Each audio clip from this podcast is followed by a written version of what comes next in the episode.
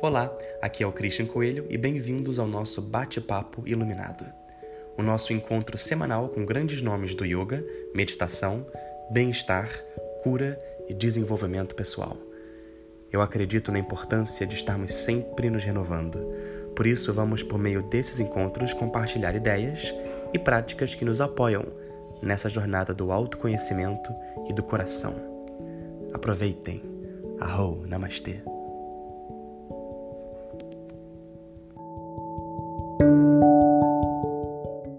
Olá, amigos, bem-vindos a mais um bate-papo iluminado. Aqui quem fala é Christian Coelho e hoje eu tenho a presença da querida professora, amiga, parceira, não só na Casa 111, mas parceira de vida, que já virou uma coelha, Ana Lima. Ana Lima é paulista, cresceu em Porto Alegre e começou a praticar yoga em 1999, com a Ashtanga Vinyasa. Se mudou para o Rio de Janeiro nessa época para estudar teatro na Cal e também estudar dança na Angel Viana.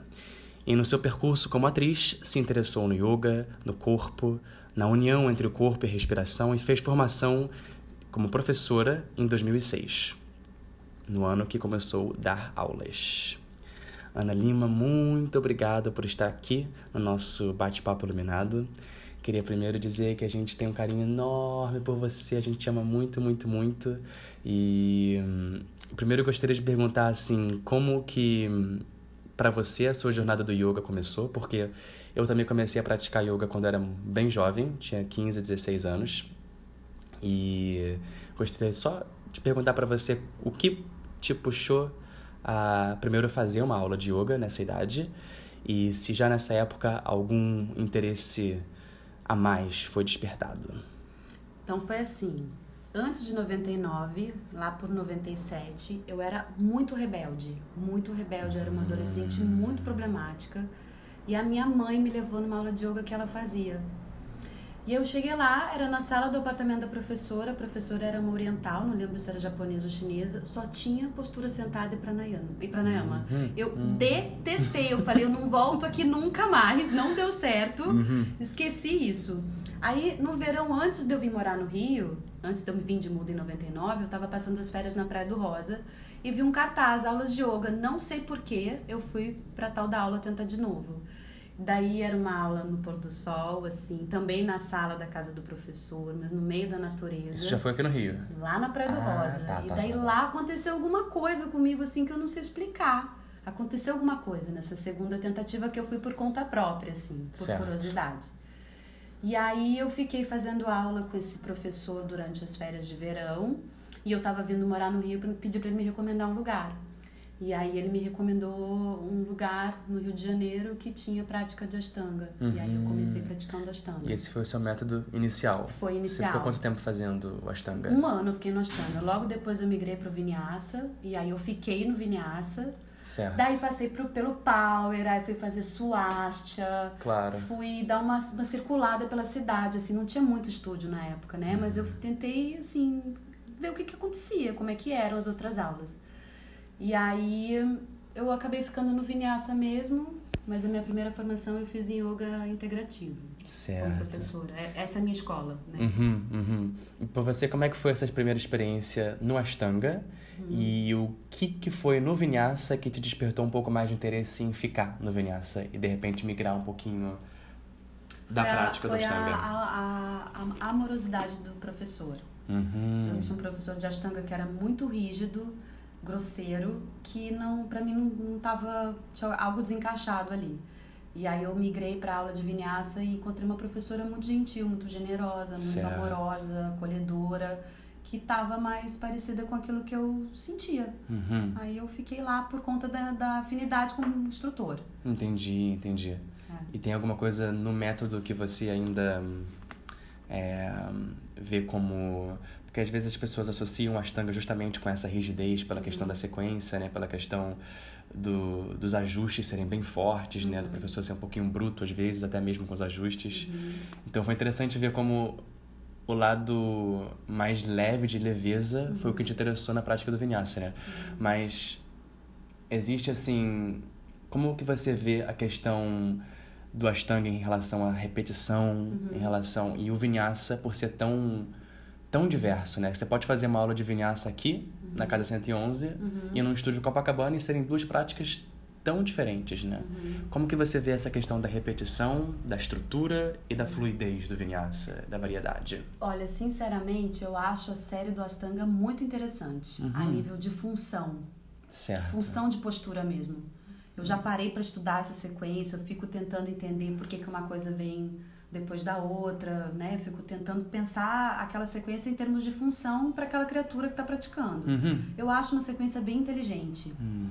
É, agora, eu, naquele momento e até hoje, eu, eu percebo que o yoga na minha vida ele é uma forma de eu me expressar.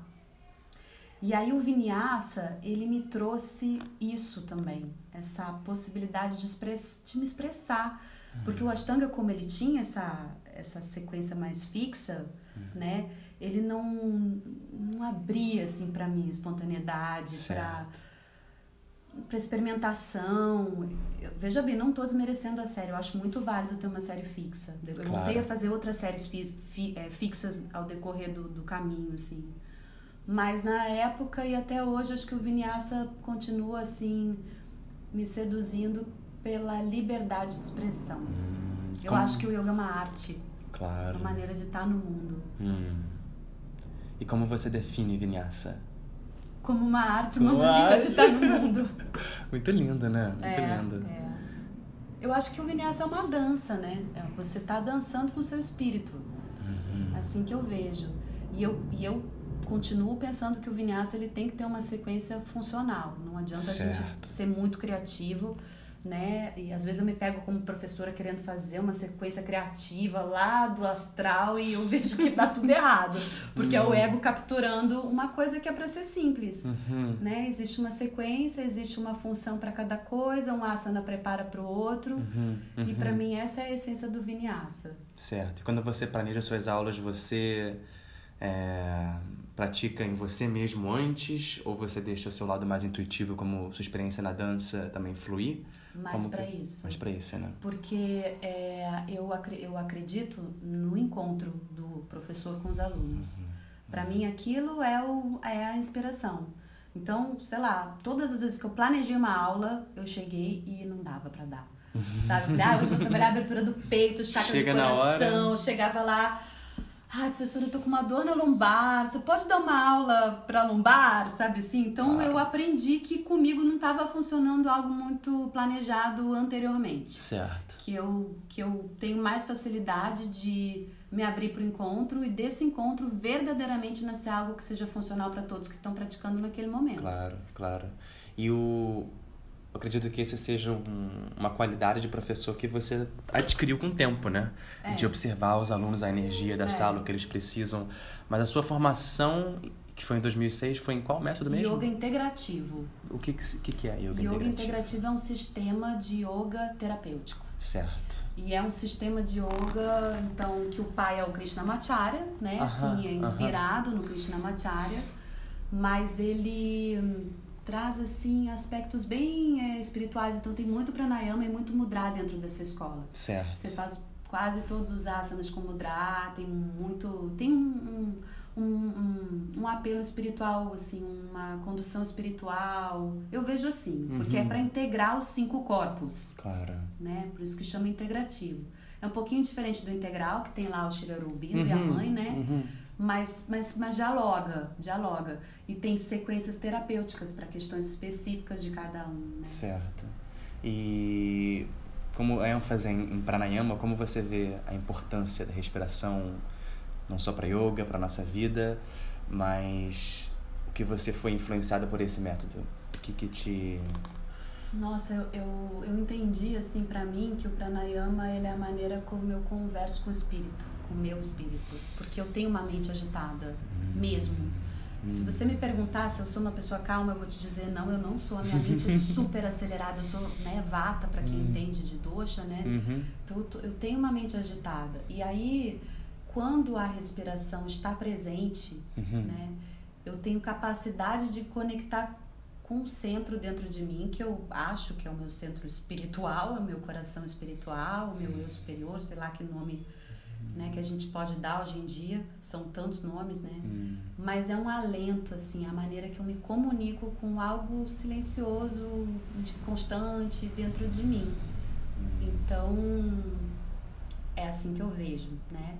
E, e eu acho que é o portal para o desenvolvimento espiritual dentro da prática. Olha que lindo. É, Que lindo. é. Hum. E o que você acha que, como a gente vê o estresse, ansiedade e depressão indo, os índices subindo cada vez mais hoje em dia, né? O Brasil é aparentemente o líder de ansiedade no mundo e as pessoas se sentindo cada vez mais sozinhas no mundo tão conectado, no mundo digital, né? O que, que você acha que é a causa, assim, desse, desse sofrimento em massa e dessa época que a gente vive hoje que é tão pesada, né? Digamos. Eu acho que a raiz é o egoísmo. Eu sinto, assim, eu observo a mim, né, principalmente, e as pessoas, que a gente tem uma raiz egoísta atuando ainda. E aí isso faz com que a gente desconecta da gente, no mais profundo, daquilo que a gente tem de bom, e fique, se, se sinta separado do outro, do vizinho, do amigo, Hum. do colega, Hum, do companheiro e vai vivendo num, numa vibração de medo, querendo acumular, acumular. E a gente está esquecendo de dar o que a gente tem. A gente quer receber, servir, né? sabe? É, tá todo mundo querendo receber, querendo pra si. Então eu acho que a gente chegou num nível de egoísmo assim que que só pode gerar estresse e sofrimento. Hum. Porque a gente não consegue mais se olhar como coletivo, a gente não se vê como uma mesma família de humanos Claro. porque somos uma mesma Claro. família de humanos, né? A gente se vê o tempo inteiro como rivais. O que, que eu posso tirar do outro? Mesmo que seja energia, que o tempo, alguma coisa, sabe? Uhum, uhum. E aí eu acho que isso que tá gerando, assim, essa, essa separação, essa dor. Claro. E para as pessoas que estão ouvindo que têm essa esse desequilíbrio, que sentem essas sensações dentro do coração, qual que você como que você assim, se você desse para elas uma uma dica, um conselho para o servir, qual, a qual o ponto de partida que a gente pode ter como nesse trabalho do servir, de dar? Como é que a gente começa isso? Olha, eu acho que é assim. Todo mundo tem algo para dar. Hum. Todo mundo tem algo para dar. Então aquilo que você está segurando, dá. Solta o que você está segurando. Seja a sua sabedoria, o seu conhecimento, o seu relacionamento. É muito mais difícil ficar segurando. Olha a tensão que é segurar. E olha como é bom soltar. Então, primeira coisa, dá. Dá o que você tem para dar. E agradece. Sabe assim, a Uhum. gratidão. Hum. Eu acho que a gratidão é o, um bom caminho pra gente tranquilizar aquilo que dói. Que lindo. Deu uma pausa pra gente respirar junto. Bonito. E como é que foi pra você? A gente sabe aqui na casa que você tem um- uma filha linda. E como é que foi o. Qual é o nome dela mesmo? Valentina. Valentina, Valentina. Como é que foi pra você esse evento na sua vida e a transformação que talvez foi pra sua prática, pro seu entendimento do que é yoga, do que é amor? Cris, ela é a minha verdadeira prática. Eu não estava preparada para ser mãe, foi uma gravidez planejada, mas eu tive um choque de realidade quando ela nasceu. E me exigiu assim, um, me botou em contato com a sombra de uma maneira muito radical. Isso quando ela já Quando nasceu. ela já nasceu, Certo. né? E, e, e eu passei por um processo muito profundo de aceitação da maternidade, de aceitação de, de criar uma mulher, né? Porque ela é uma menina, mas ela vai ser uma mulher, né? E, e eu tenho muita gratidão por ela, porque ela me ensinou a amar.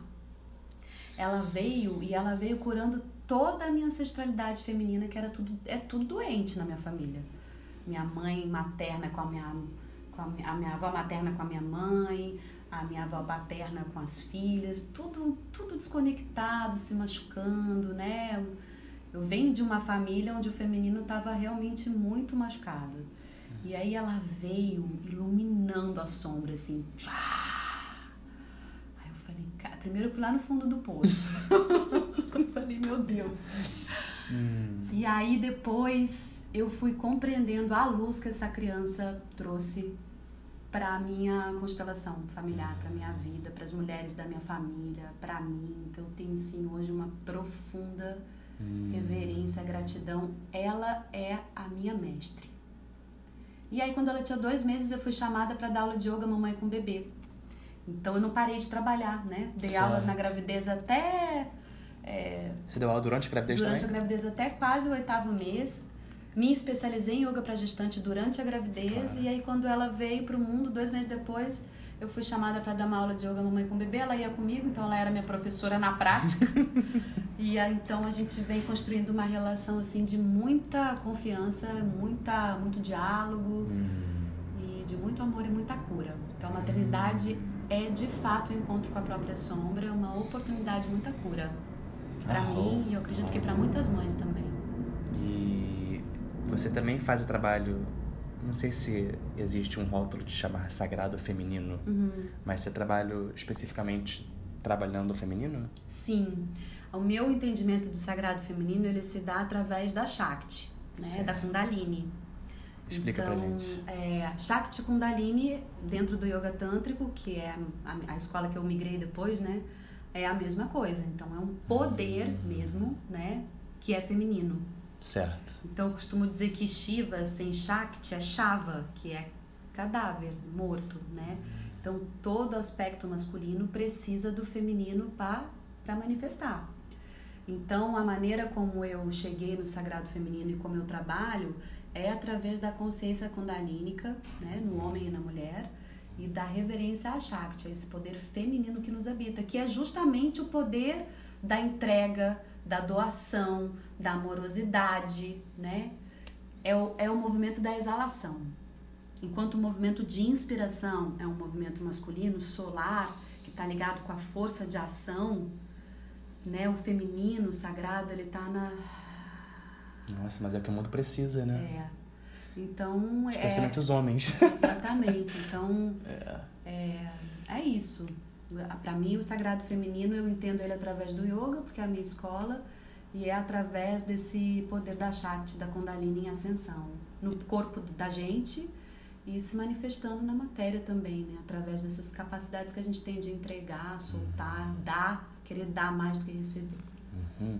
E você chama Oni, eu chamo Oni. O que significa Oni? Oni é o prefixo de onisciência, uhum. onipotência e onipresença, que são os atributos divinos, porque eu sempre quis ensinar o yoga como um caminho de espiritual. Então, eu acredito que somos seres divinos. Hum. E aí eu queria também dar um nome que não ficasse restrito a vinyasa, claro. ou a integrativo, ou a kundalini. Eu queria ter liberdade de poder usar as ferramentas que eu, que eu conheço uhum. da maneira que eu bem entender ali no momento. Então, acabei trazendo esse nome para ficar à vontade, sabe? Uhum, ficar à vontade, para poder usar o que eu sei. As ferramentas que você ferramentas, tem. Né? É. Uhum. E você vê mais professores usando essas ferramentas como um método que vai se divulgar com o tempo ou algo que você não, eu, eu ensino bastante, assim, eu dou aula em algumas formações, né? Eu não, não... dou esse nome porque certo. não senti necessidade ainda, mas é, eu tenho uma metodologia, eu tenho um uhum. pensamento, né? E eu ensino isso, tem, eu já formei uma galera aí, assim, tem algumas professoras por aí, mais mulheres, por coincidência, que, que eu sinto que estão seguindo uma metodologia bem próxima àquela minha, né? Legal. Que é trazer a espiritualidade para o corpo, né? Para a vivência uhum. da prática. Né? Uhum. Né? Então existe uma lógica, assim, né? Uma lógica, um encadeamento das posturas, do, da, da, da aplicação do pranayama, uhum. qual pranayama, né? Uhum. qual a sequência. Existe uma, uma lógica. E eu uhum. acho que tem gente que está compreendendo, assim, né?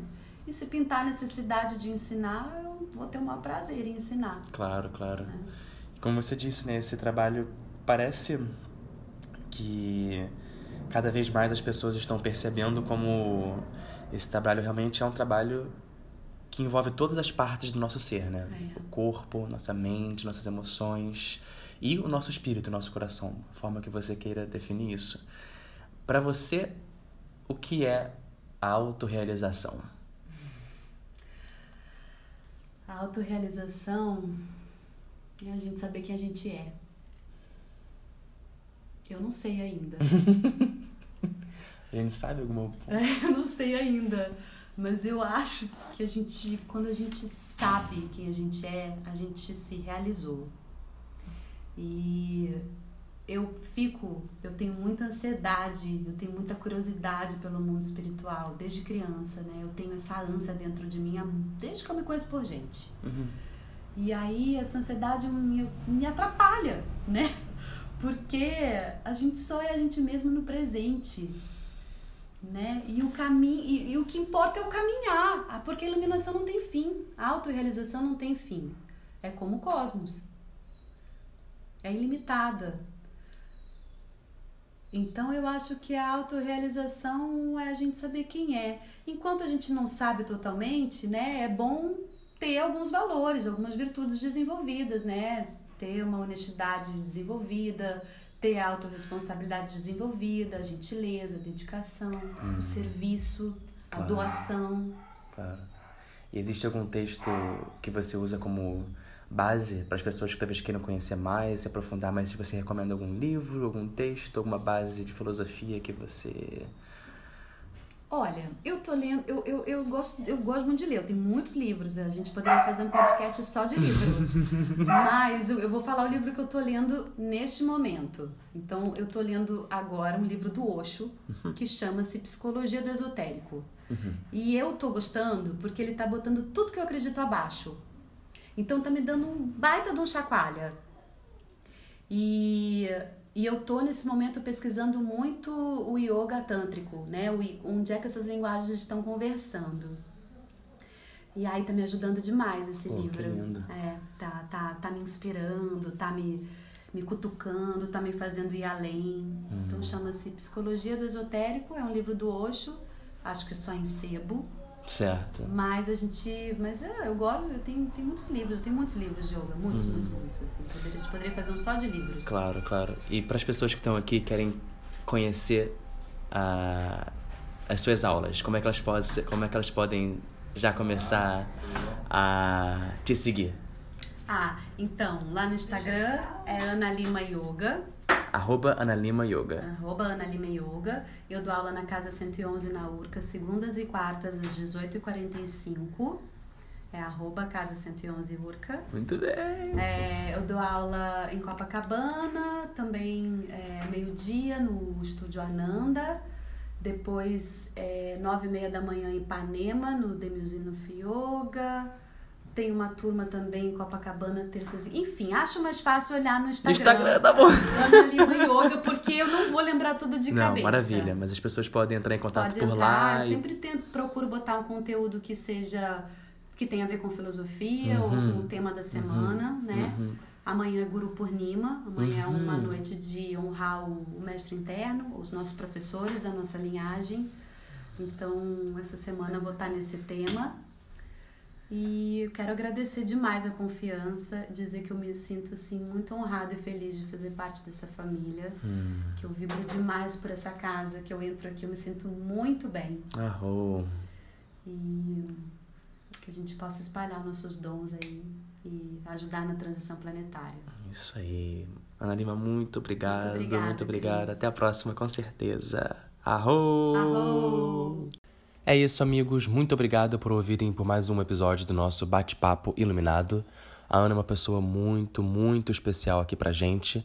Ela dá aula na Casa 111 todas as segundas e quartas, às 6h45. Se você ainda não conhece a aula dela, venha porque é muito especial. Lembrando que eu vou colocando todos os nossos futuros eventos, workshops e cursos pelas minhas redes sociais.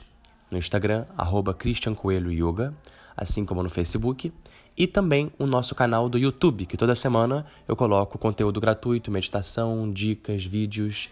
Então, clica no subscribe e fica atento por tudo que vai saindo lá.